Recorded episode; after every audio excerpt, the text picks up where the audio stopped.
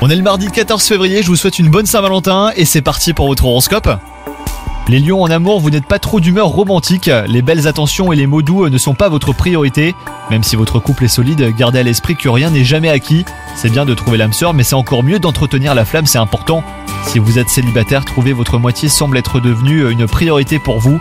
Vous faites tout pour multiplier les rencontres, mais quantité ne rime pas toujours avec qualité. Au travail, certaines fonctions ingrates vous agacent au plus haut point. Des tâches répétitives vous accaparent et vous ennuient. Parfois, faire les choses sous des angles différents est synonyme de renouveau, hein, les lions. Côté santé, sinon, euh, bah, vous êtes au top, vous débordez d'énergie et vous enchaînez les activités en tout genre.